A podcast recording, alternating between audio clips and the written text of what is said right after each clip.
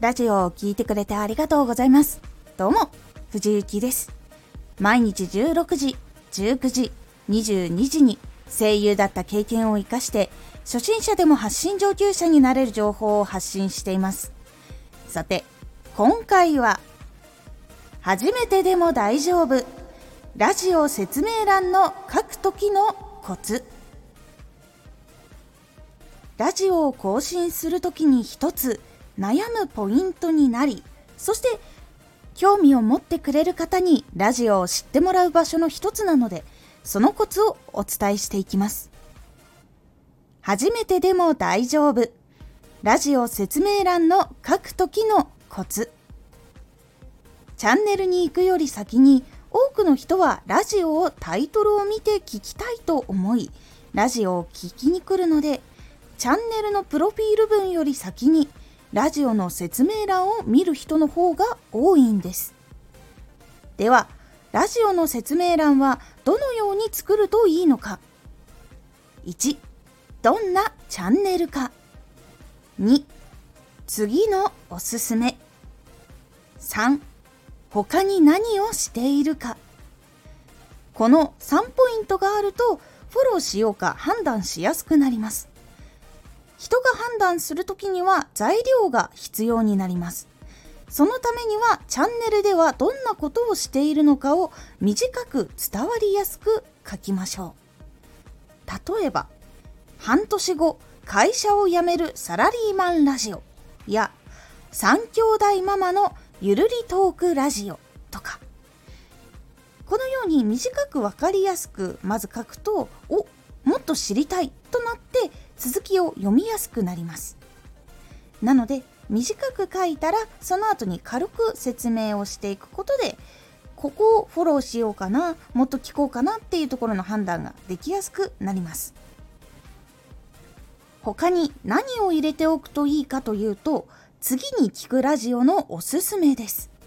これも気になってたとか興味あるってなると次のラジオもすぐ聞くとなりやすくなります。これは今回の1本目のラジオだけでフォローを決めるかどうかっていうのを悩んでいたりとかうんどうしよっかなっていう人の背中を押すとか可能性を増やすというところにもつながったりとか次も楽しんでもらえたりとか次も役に立ったっていう風に感じてもらえるためのコツの一つとしてありますので是非次はこれを聞いたらこれがおすすめっていう風に紹介をするのを大事にしてみてください。そして最後は他に何をしているのか。スタンド FM 以外に例えば Twitter の発信しているとか YouTube やってますとかノートで文章を書いていますとか結構そういう他の活動をしている方もいるかと思います。もしくはテレビ出演しましたとかそういうのも結構いろいろあると思います。その場合はどこどこでテレビ出演しましたとかどこでどんなことをやっていますっていうことを短く書いてその下に URL を貼るっていうのが大事になります。そしてその URL は絶対的にそのトップページ自分のページの関係あるところを貼るようにしましょう。結構あまりにも広いところ例えばノートの本当のトップページ。自分のページのとこじゃなくてトップページのところ行ったら探したりしないといけないっていう手間とかそういうのがかかってきてしまうのでホームページの自分が載っているページとかノートでも自分のところのページとか YouTube でも自分のチャンネルとかいう風に結構具体的な URL を貼ってあげるようにしてください。その手間を減らすというのがすぐに楽しみやすいコツっていうところにつながってくるので一つ押さえてみてください。